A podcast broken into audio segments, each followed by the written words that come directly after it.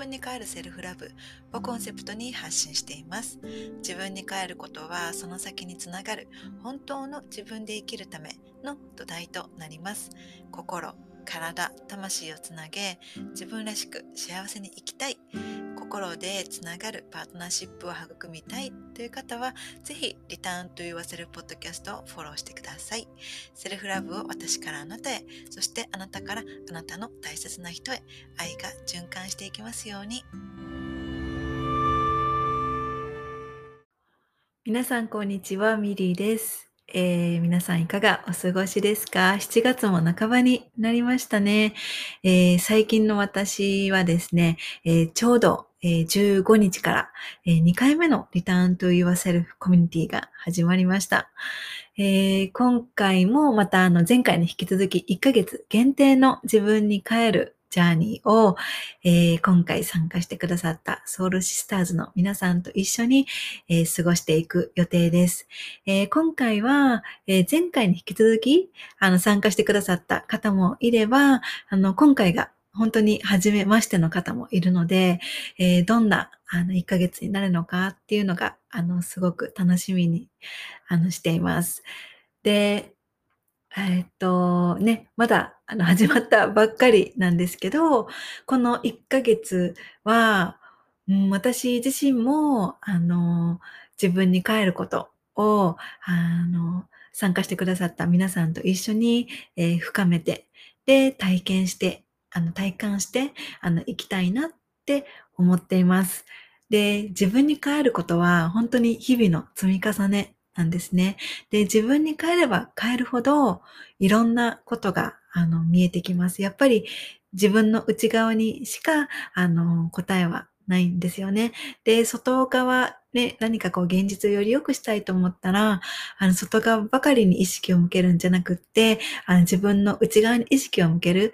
で、自分の字に変えること。がとても大切になるので、あの、私自身も、あの、日頃からそういったことを大切にはしているんだけれども、でもやっぱり、あの、こあのこのコミュニティで参加してくださった、あの、くださっている皆さんと取り組むことで、私自身もより、あの、自分に帰ることが、あなんていうのかな、変えることをあの意識しやすくなるんですよね。あの、やっぱり仲間がいてくれることっていうのは心強いです。だから、あの、私自身の、あの、自分に帰るジャーニーも楽しみだし、あの、参加してくださっている皆さんのジャーニーが、この1ヶ月のジャーニーがどんな風になっていくのか、あどんな風に、あの、あの、内側に、あの、何か、あの、感じることができるのかっていうのがすごく楽しみです。はい。えー、そしたら、えー、今回のこのリターンと言わせるポッドキャストのエピソードは、前回に引き続き、えー、内なる幸せをガイドしているリンさんに来ていただいています。皆さん、前回のエピソード、あの、聞いてくださいましたか、えー、前回のリンさんとの、えー、エピソードの中で、えー、リンさんが、えー、一箇所嘘をついてしまったところがあるんですね。で、えっ、と、一体それはどこだったのか、そしてそこから見えてきあの、そ、その嘘を、あの、嘘によって、えー、その後自分を内観してで、そこから見えてきたこと、そして、えー、 shame、えー、恥について、えこのエピソードでは話していきます、えぜひ最後までお聞きください。今日は23回目の配信となります。皆さんいかがお過ごしですか？今日はですね、前回に引き続き、えー、内なる幸せをガイドしているリンさんに来ていただきました。リンさんよろしくお願いします。あ今日もあの元気いっぱいでよろしくお願いします。よろしくお願いします。はい。じゃあ、えー、っと、そうですね。自己紹介は、あの、前回もね、していただいたので、あの、もっともっとこう、詳しいリンさんの、あの、自己紹介とか、えー、ヒーリングジャーニーっていうのは、ちょっと一つ前の、このエピソードを、あの、聞いていただけたら嬉しいです。はい。嬉しいです。はい。で、今日はですね、あの、こう、もう一度、あの、リンさんに2回目来ていただいたのは、前回のエピソードがあってああっての今回なのであの前回にちょっとまつわるあの話についてお話ししていこうと思っています。はい、で、えー、と前回ねあのちょっと嘘をついたっていうことで。嘘はつきました。であのそのことをその収録がそのポッドキャスト前回のポッドキャストの収録をした翌日すぐになんかこうメッセージをくれてなんかあの最初は全然その嘘とか全然言わずにただあの連絡をくれあのリンさんが連絡をくれてもう一回話したいっていうことだったからあなんか何だったのかな？ちょっと私ドキッとしたのね。あのなんかあのポッドキャスト前回の収録うまくいったのか大丈夫かな？とかでちょっと心配したんだけどでもそのもう一回なんかこう話してくれた？そのもう一回ちゃんとこうズームをつなげてなんかこう顔を見て直接言いたかったっていうふうに言ってくれたそのリンさんのなんかこう姿がなんか私はすごく嬉しくてあのななんて本当になんか言ってくれなければわからないようなちっちゃな嘘だったので。あちょっとその嘘についてはちょっとここら辺であのちょっと一回挟 むのであのどこが嘘だったかちょっとあの前回のあのエピソードの方からちょっと持ってくるのでちょっと聞いてみてくださいね。でもこのあの嘘っていうのは本当に言われないとわからないことだったからまあ言ってみたら別になんか言わなくてもいいってことにもできたとは思うけれどもでもそのちっちゃな嘘でもなんかあのそれが許さなかったその嘘ついてしまった自分のことをが嫌だって思ってなんかこう素直に打ち明けてくれたそのリンさんのあの心の美しさが私は本当に嬉しかったんです。うん、Thank you はい。でその今日はその嘘ついてしまったことのに関するエピあの話をあの、ね、2人でしていこうかなって思ってるんですけどじゃああのその嘘についてあのリンさんの方からちょっとあの話していただいてもいいですか？はい話します。そうこの嘘なんですけど本当にそのポッドキャストをミリちゃんとポッドキャストしていた時にすごい早早くてあの 嘘嘘ついた時 うわーってなってあーみたいでで後々なんで私嘘ついてしまったんだろうっていうのを内観したらあーって思ってで本当にその嘘をついたのもあみりちゃんに言うから言わないかどうしようみたいなですごいあの葛藤だったの私。葛藤で私今朝会も毎日やっているんだけれども私のコミュニティの中で私のコミュニティにも昨日私は嘘をつきましたみたいなみんなに報告してそこからようやくミリちゃんに連絡できることができたって感じ。それぐらいこの嘘はもうなんか苦しかったの私。もう嘘をついて嘘をついた後のそのポッドキャストはずっとなんかちょっと YouTube ちょっと見ちゃった。あの Rick and Morty Netflix と見て無意味に無意味にあこれは Yes Yes Yes みたいな。でそう。でね私がなぜ嘘をついてしまったかっていうとそう内観してみたらあまず何に対して嘘をついたかっていうと、ね、そうそう。そうだった。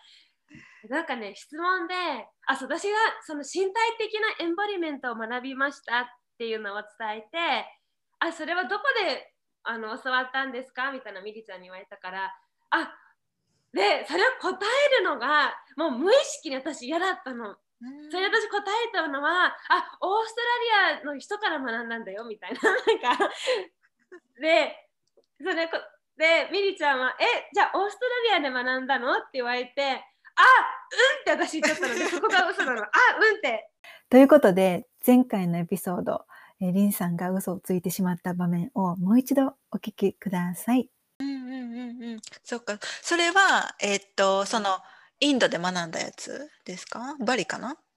あそうそうこれはあの、オーストラリアの方から学んだの。うんうん、いやじゃあオーストラリアにこれがエンボリーメント。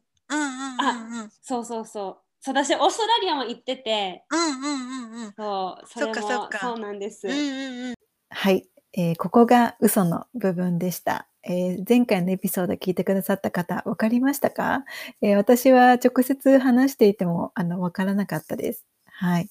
えーということで、えーどうしてここの部分で、えー嘘をついてしまったのかについて、えー残りあの話しているので、えー最後までぜひ聞いてください。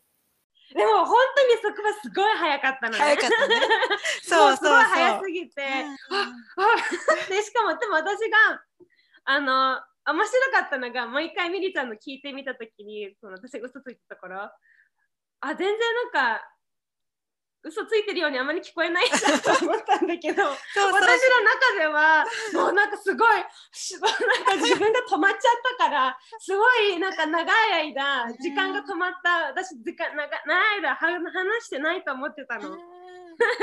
そっか そっか。そう、なんか面白いなと思った。やっぱ自分の世界と、うん。自分の生きる世界と、ほ本当の世界っていうのはやっぱ違うんだな、差が出るんだなと思って。そう、それが嘘でした。うん。でその嘘はなぜかっていうと、ちょっとこれ、あの、なんか2段階ぐらいにこの内観があって、うん。その一つの内観っていうのは私ねこのオンライン上で私はこの身体的な内観を学んだことがあるの。オンライン上で。うん。うん。うん。でオンライン上だけれどもすごいパワフルなすごいパワフルだったのね。オンラインでももうすごい私は泣いてたしもううわーみたいな感じですごい心の解放も感じれたようなすごい大きな学びの場だったのこのトレーニングは。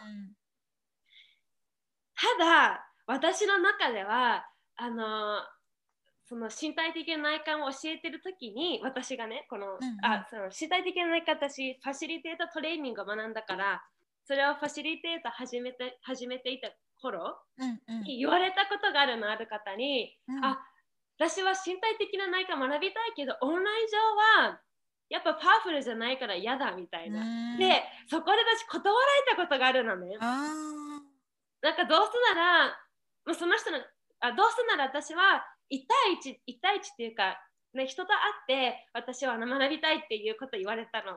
で、それに対して、ああ、オンライン上で資格結構もう長かったんだけど、期間も。あ、長い、うん、うん。練習とかも結構あって。でも、なのになんか、あなんか拒否された感じがしたのね。で、あ、私はオンライン上で学んでしまうと価値はないんだ。なんか本当の、あの先生っていうか、本当のファシリテーターにはなれないんだと思ってしまったの。うんで、それがなんか結構自分の中で、あ、オンライン上だとダメなにダメな人間だみたいな、まあ、そこまでね、意識的には感じてなかったけど、思ってたので、恥に思ってたの。It's shame. オンライン上ではダメなんだ。ただ、なんか私も、その本当にこの、今その身体系内観、エンボリメントを教えていて、オンライン上でもね、オンライン上で学んでいても、あのその学んでくれた人たちはすごい大きな変化があったの。例えばある人は、あ足が足そう足事故でね、うん足なくなった方がいたの。切らなきゃ、切断しなきゃいけなかった。うんで今まではそれに対して恥が乗り越えたと思ったけどでもそれでもやっぱあの家出る時には足隠して歩いてるとか言っててでもうん私のこのインボリメントをワークショップを受けることによって足隠さずにうん。自分のなんか足あるじゃん。なんかあの機械的なうん足、うんうん。義足ってやつ？つけるやつ？そう。そう義足、うんうん。義足を堂々とつけられるようになったって言ってくれたの。それぐらいある意味オンライン上でもそう効果効果っていうか効果があるのに自分の中ではその、あの時に言われた一言で、あもう隠さないといけない、うん。で隠さないといけない。自分のこのダメなところ隠さないといけない。そうじゃないと認められないと思って、うん。私はミリちゃんとみんなにあの嘘をついてしまったの。でも、あー。そうそこはちょっとねあのシェアしたかった。うんうんうんそううんうん。そっそうかそううんうんうん皆さん気づいてましたかね？りんちゃんが言ってたとこ。あの結構ね、あの私にちょなんかこうコメなんかメッセージくれた方とかはわからないですって 言ってる! オーストラリア人じゃなくて日本です。日本っていうかオンライン上です。うんうんうんうんねえ、そっか。うんうんうん。で、なそこ、ううんどうぞどうぞ。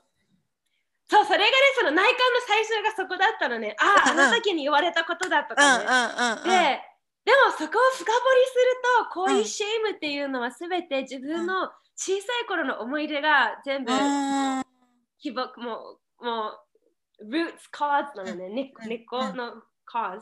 うんだからこそ、あのあちなみに人格形成っていうには確かにあ数字間違ってるかもしれないけど10歳以下とかそれぐらいなの。7歳か10歳どっちか忘れちゃったけど、うんうんうん。なのでその時の自分の親が自分に言っていたことうん。がすごい影響されていくのね。うん。でこれも私のクライアントではでも私の親は優しかったもんとかうん。言う方がいるんだけど I know, I know, I know 私の親もすごい優しかったし私の親も私のベストを尽くしてくれたけれど、やっぱ怒る時思わず言ってしまう言葉。うん。でやっぱ子供ってすごい影響してしまうのね。うん。怒ってる時こそあ本当かもしれないとかしかも怒る時って結構インパクト強いじゃん。なんか、ねうんうんうん。泣いてるしそうするともっとある意味自分の潜在意識に吸収しやすい、うんうん。でだからこそ私のそのシェイムっていうのはうん。あの親に親っていうか私の父親に、まあ、今父親大好きだけど大好き大好き大好きですごいいい人だけど当時はあのーそうなんこんなバカ娘はとかなんでできないんだとか、うん宿題とかも一生懸命私ね一生懸命宿題やってもなんでできなかったの、うんうんでそれに対してなんでできないの？なんでできないのって言われてうんだってできないんだもん みたいな。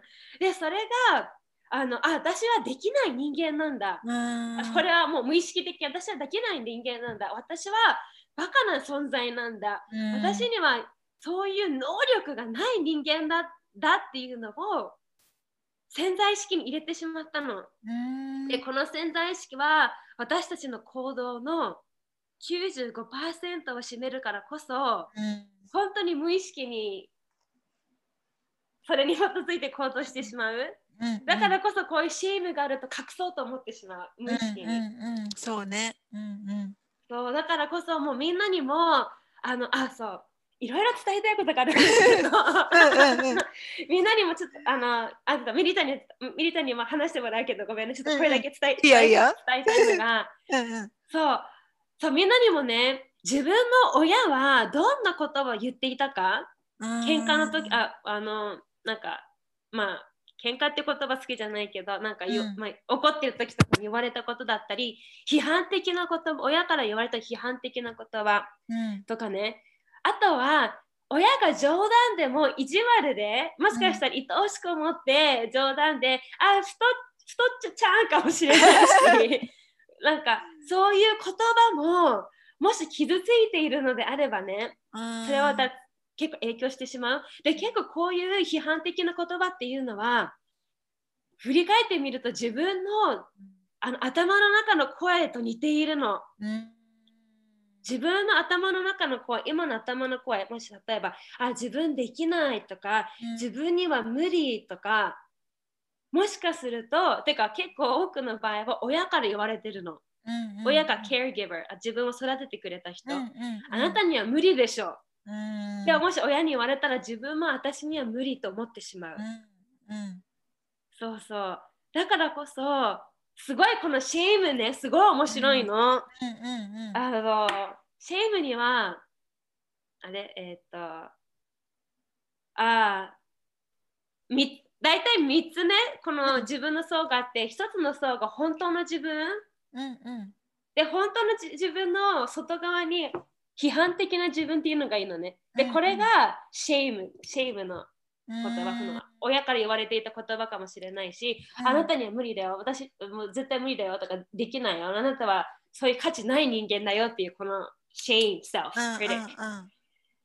で、そうそうそう。で、それで、あの、そう。でこのシェームでであのそれをこのシェームをかこの real self だと自分はいけない存在だって思ってしまうからこそ、うん、シェームクリティックはこれを隠そうとするの。うんうん、でそれがマスク。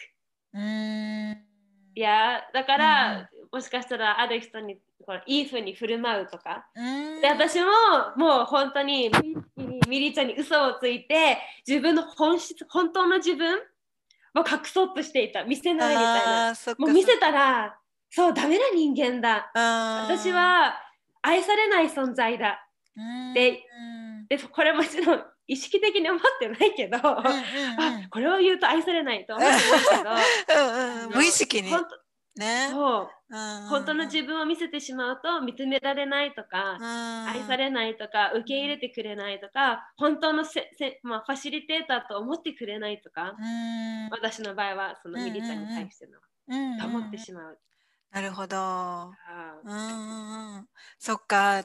ね、たくさん内観をして、そこまでこうた行き着いたっていう、その、あ、これだ、これがあったから、あの時嘘ついてしまったんだって分かった時、りんちゃんはどう思った？すっきりした？な安心した？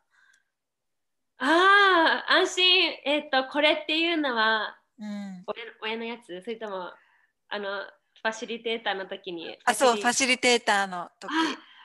ああ、でも安心したっていうか、あなんか私は過去にとらわれてるんだっていうので、ああっていう感じだった。過去にとらわれてしまってたんだ。あの、だってそのその言われたことに覚えてなかったから、でも覚えてないけど、ああって内観、ね、自分との向き合いしたらあああのその映像が出てきたらパッてその時のこんあんな一言一言で 私はまだ影響してるんだっていう安心よりは、ああそっか。うんうんうんうん。ね、些細な感じだうんうんうんうん。そっかそっか。でもなんか本当にそんなことがって言ったことが影響してることって本当にあるなって思うしでそのそれって結構本当にしっかりと自分と向き合わなければあの愛を持って向き合わなければあのたどり着けないところだったりするなって思う。うん、うん。いやねそれに加えて伝えたいのが、うん、まあ結局はさどこから来たのかっていうのは重要じゃないけれどもこれが分かると、うん、ああって納得して、うん、あのはいはいって言えるんだよね。そうだね。でも、ね。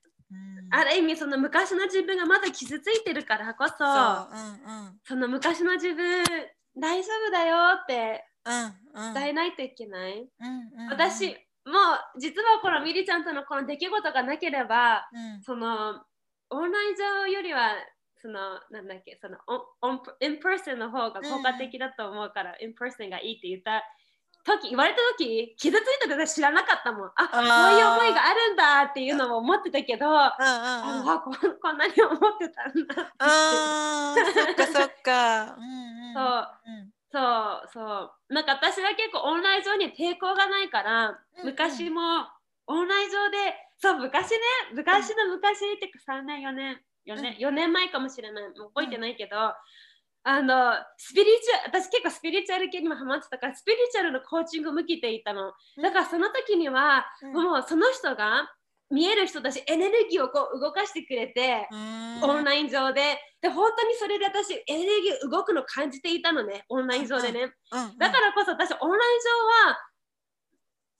上はもう関係ないんだよと思ってたの、でもなんかもうそんななんかそれぐらい私ビリーフがあったのに強い信念があったのに、些細な一言で「あ私はダメだ」っていう感じだった。そっかそっかね気づかないうちに本当に些細なことがきっかけなんかこうね自分の内側に残ってるのって、うん、なんかこうあるなって、うん、思う。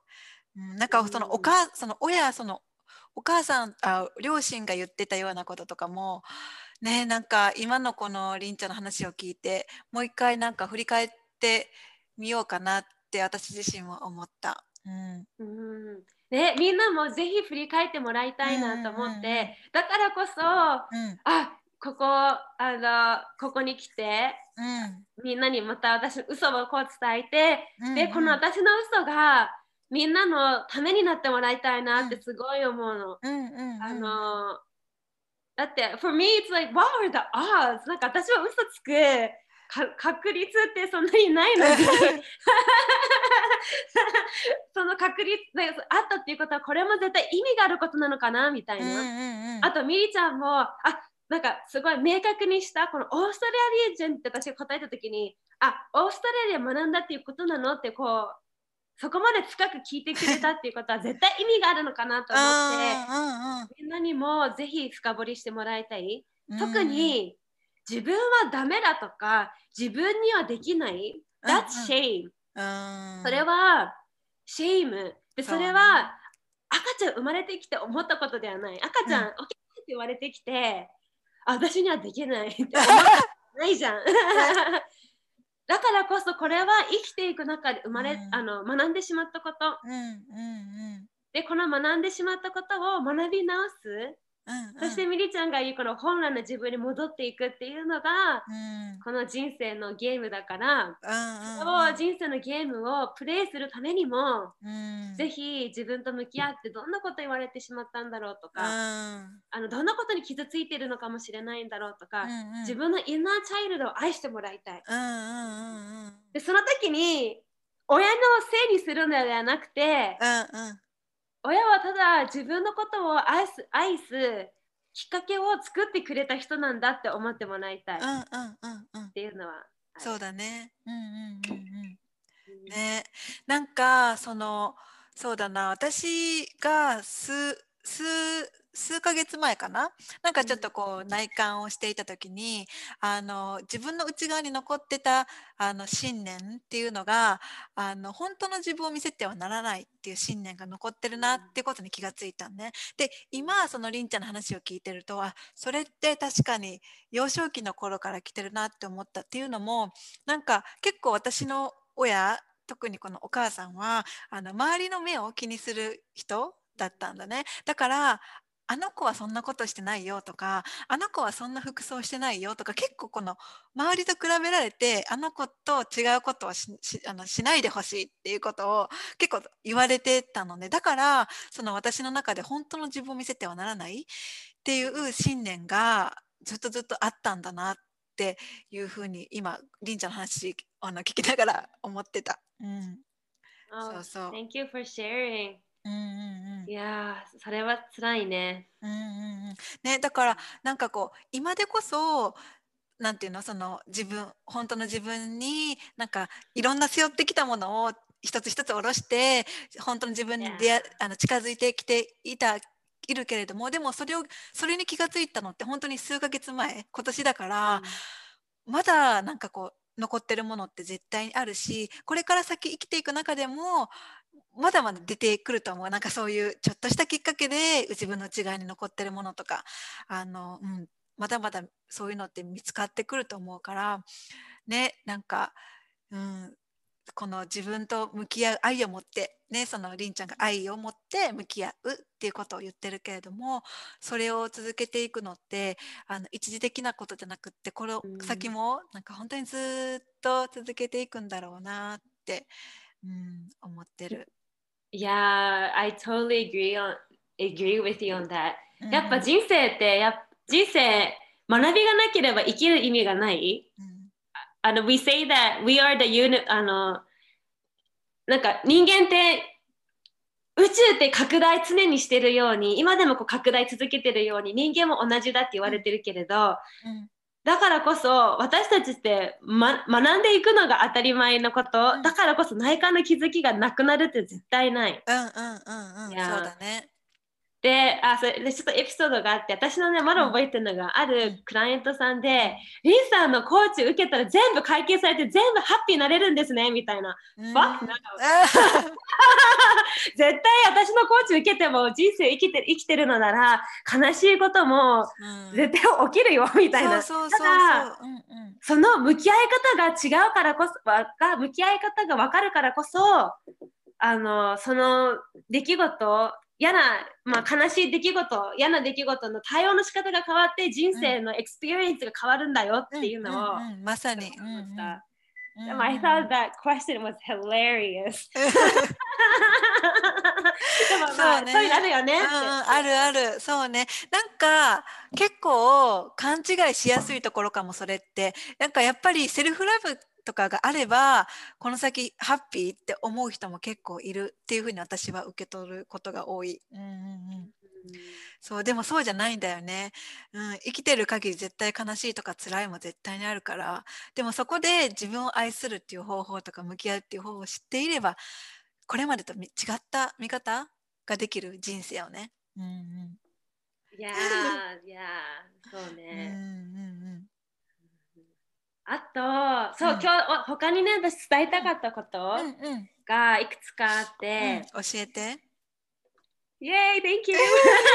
あちなみにちょっとささ一番最初の方で言えてなかったなと思ったのが人間って人間って人間たち人間たち？人間 の要求ってやっぱ愛されたい受け受け入れてもらいたいとか、認められたいとか尊敬されたいっていうのは That's our needs や、だからこそ自分のことを受け入れられるためには何をあでもしその親、ま、なあの自分がいる昔の環境であ自分の本当の自分だと受け入れられてない受け入れられ受け入れられない？うん。ジャパニーズが受けあ自分の本質だと受け入れられてく自分の本質だと愛されて愛されられないんだと思ったらその愛されると思うことをみんなしてしまう？うん。っていうことをちょっと伝えたい。だからこそ私も、あの大学の頃とか、あてか大学の頃、そう、だから恋愛とかも本当の自分を見せるのではなくて、どうすれば相手に愛愛されるんだろうみたいな。そうね。そう。で、こういうのもシェームがつながってるの。うん本当の自分だと愛されられ愛されられない存在だ。うんだからこそ、みんなに好まれることをする。うんうん。だからこそ周りを気にしてしまうとか、うん。周りから嫌われたくない。それも根本的にはシェームなの。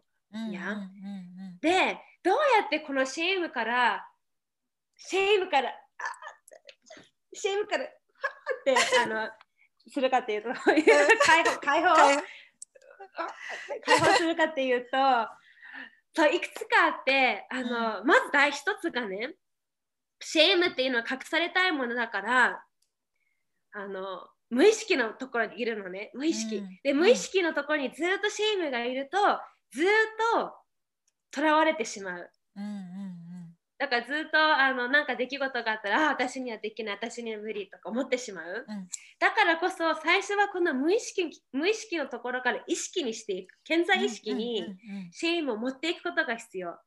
だからこそそのミリちゃんのお話でその数ヶ月前にこのしあお母さんに湧いてることがあったんだっていうこの潜在意識に入れてあ健在意識に入れていくことが大事、そうするとあのインナーチャイルドを愛すことができるとか、うん。いろいろそそれに対しての対応ができる、るだからこそこの無意識もね健在意識に入れるのって、ある意味知識がないと結構難しい。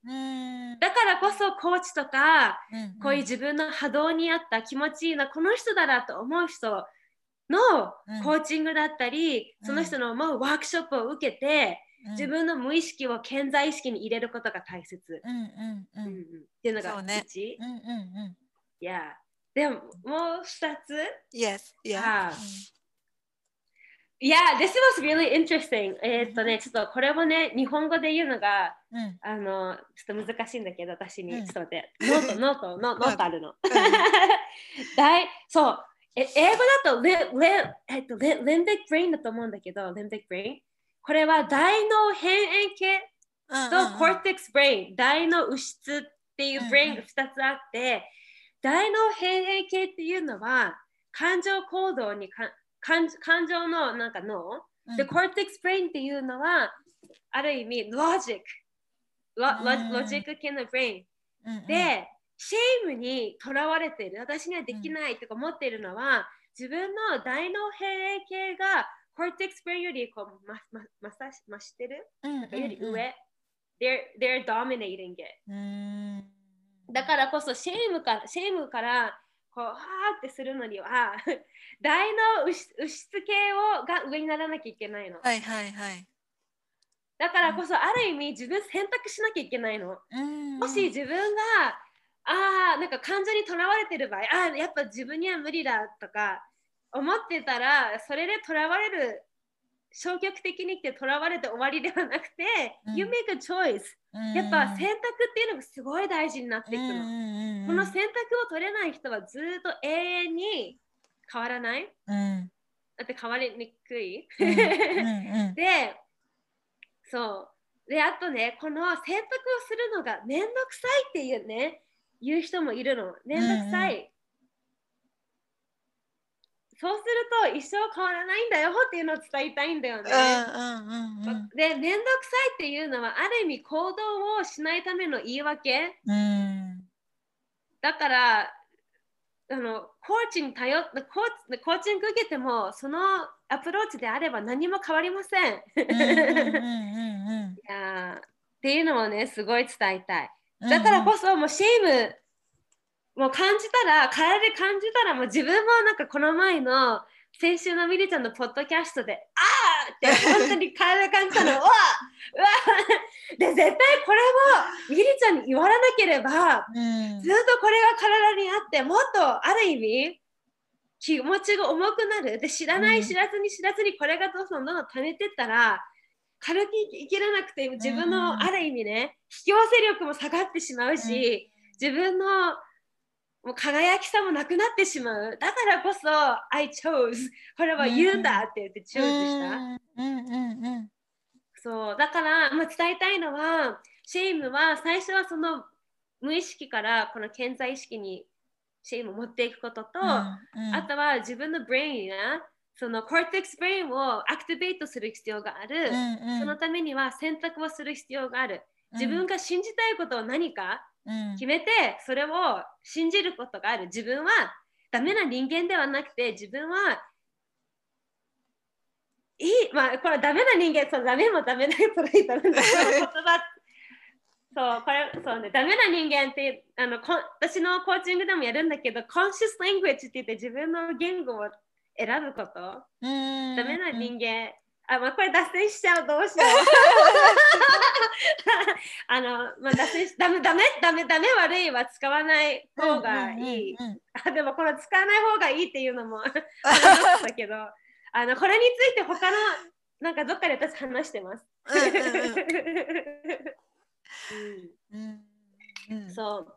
なのでその選択っていうのとあともう一つはやっぱセルフプレジャーが大事になってくる、このセルフプレジャーをすることによって自分の自律神経を整えることができる、休めることができるからあ自分は大丈夫なんだって毎回毎回セルフプレジャーをすることによってそう思えるからこそ、自分の自律神経が整えていて安心の状態がある意味と、保てているからこそ、fear based の言動をしなくなる、恐怖に基づいた行動を取らなくなる、そう。なんか私はある意味思ったのは自分が毎日結構セルフプレジャーをしているからこそああまあ、ある意味ありのままの自分でも大丈夫なんだよと思えてミリちゃんにこう話せた。そう。でちなみにこれ初めて私のこと聞く人、そのセルフプレジャーは、あのマスターベイツだけではなくて、セルフプレジャーは深い深いものなんだよっていうことを言っときます。うんうんうん、そうだね。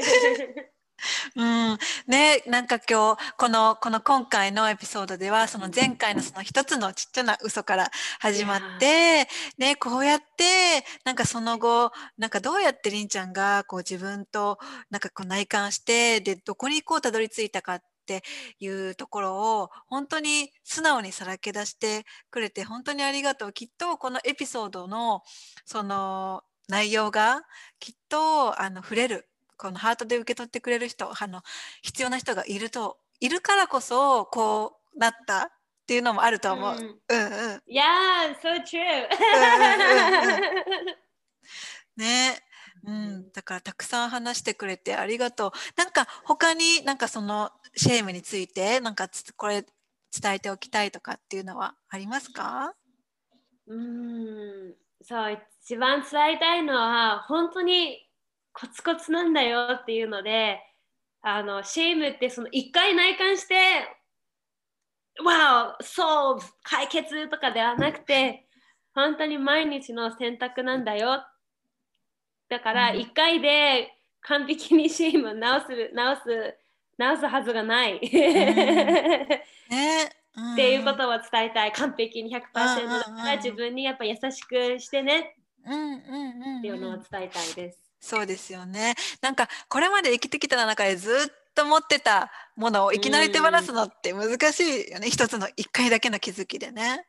うん、いやそれがそれそれね難しくても理解できるものっていうのを伝えたい。うんうんうんうん、そうだね。うんうんうんうん。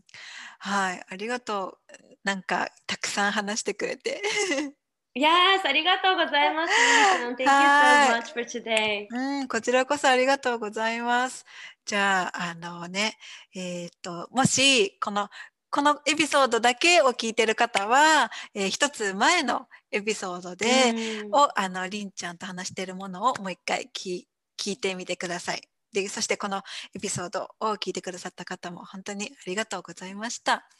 はい、ありがとうございます。ああと最後に、うん、どうぞ。えっと、そう、私コーチングもしているので、もし興味があれば、うん、私無料ヒアリングセッションもしているので、うん、ぜひあの DM me メールしてください。はい。じゃあ、あの、りんちゃんのあの、インスタグラムはまたあの、このエピソードの、えー、概要欄に貼っておくので、そちらをチェックしてみてください。はい。あ、あと最後にちょっと伝えたいのが、私、朝会も毎日していて、うんうん、朝会、あの、あとね、ヨガをね、週3で私、なんと1年間ぐらいずっとやって、やまあ、1年、あの、まあ、まあ、ずっとやってるの、ヨガはね、朝に。で、ずっと私、あんまり PR してなかったから、あの、まあ、これからもっと PR しよう、発信しようと思って、もしみりちゃんのコミュニティの人で、うん、あ、ヨガしてみたいっていう人がいたら、うん、日本時間の月曜日と水曜日と木曜日8時10分？朝の8時10分？そう、うんうんうん、ズームでやってます。で、みりちゃんのコミュニティには最初の1回は、もうギフト、無料でプレゼントしますので、あのヨガしてみたいっていう方はあの連絡してください。あありがとうございます。じゃあそのえそのその詳細また何か教えてもらっていいですか？私の方にもまた。Oh, yes, yes. 詳細、詳細、yes. 詳細、それじゃん。そう、詳細、朝会の詳細になっちゃって、なんかちっちゃいところにヨガやってますって感じだから。そっかそっか。うん、もうなんか私にメメッセージしてくれたら大丈夫うんうんうんうん。わかりました。じゃあ、りんちゃんの、えー、インスタグラム、えー、リンクに貼っておくので、よろしくお願いします。あの皆さんチェックしてみてください。はい。Yes, thank you.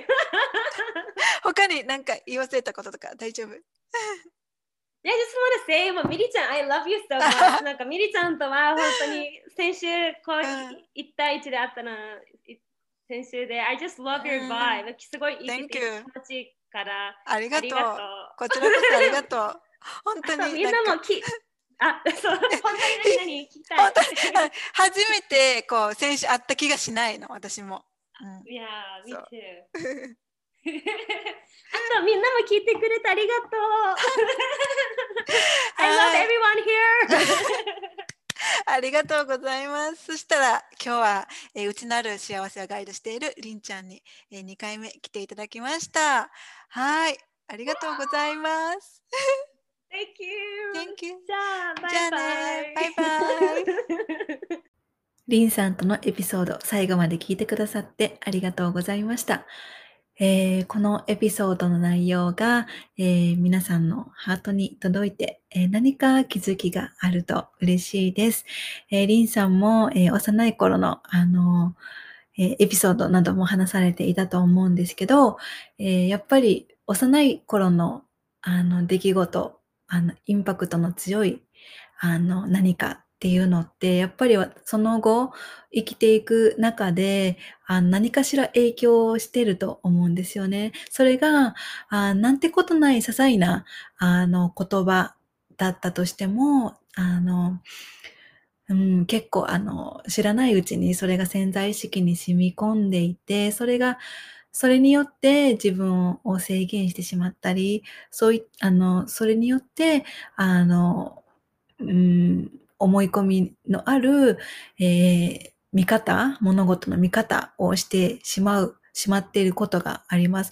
えー、私自身も、あの、最近も、あの、内観とか自分と向き合うことを、あの、し続けているんですけれど、やっぱり最近気づいたのが、うん、私の中で結構、あの、人生で大きく影響している時期っていうのが中学生の時だったんですね。えー、もちろん、あの、それ以前の、あの、え、あの、出来事なども時々思い出して、ああ、そうだったなって、でももうそれは、あの、今の私には必要ないよなっていうふうに、あの、手放す、あの、こととかも、あの、あるんですけど、でも、あの、私の中で一番ね、あの、大きな影響をしてたのは中学生の時でしたね。中学時代に、あの、誰かから言われたことを、それこそ、あの、あの両親とか、えー、身近な人たちに言われたことが原因をして、その後、生きていく中で、あの、私の選択とか行動を制限していた。で、それに気づいたのって本当最近のことなんですよね。だから、うん、まさか中学生のあの、私の体験がここまで影響してるとは、あの、本当に最近まで、あの、気づきませんでした。うん、だからそうやって、あの、自分と向き合うこと、うん、あの、大切だなって、自分と向き合うことがなければ、ね、自分に帰ることがなければ、その先に続く人生をより良いもの、自分が望むものに、あの、超、あの、うん、軌道修正というか、あの、直していくことができないんですよね。だから、あの、リンさんも、あの、向き合いっていう言葉を使われてたと思うんですけど、うん、愛を持って自分と向き合うこと。はい、これからも、あの、皆さん大切にしていきましょうね。はい。そしたら最後まで聞いてくださって本当にありがとうございました。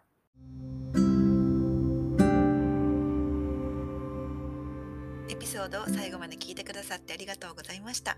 私の日々の発信はインスタグラムミリカルナをフォローしてください。また、セルフラブに関してこんな内容を話してほしいなどがあればお気軽にメッセージいただけると嬉しいです。セルフラブのことやこのポッドキャストのエピソードが必要な方が周りにいらっしゃればぜひシェアをしてあげてください。それではこれを聞いてくださった皆様がどこにいて何をしていても今この瞬間が幸せでありますようにまた次回の配信でお会いしましょう。またね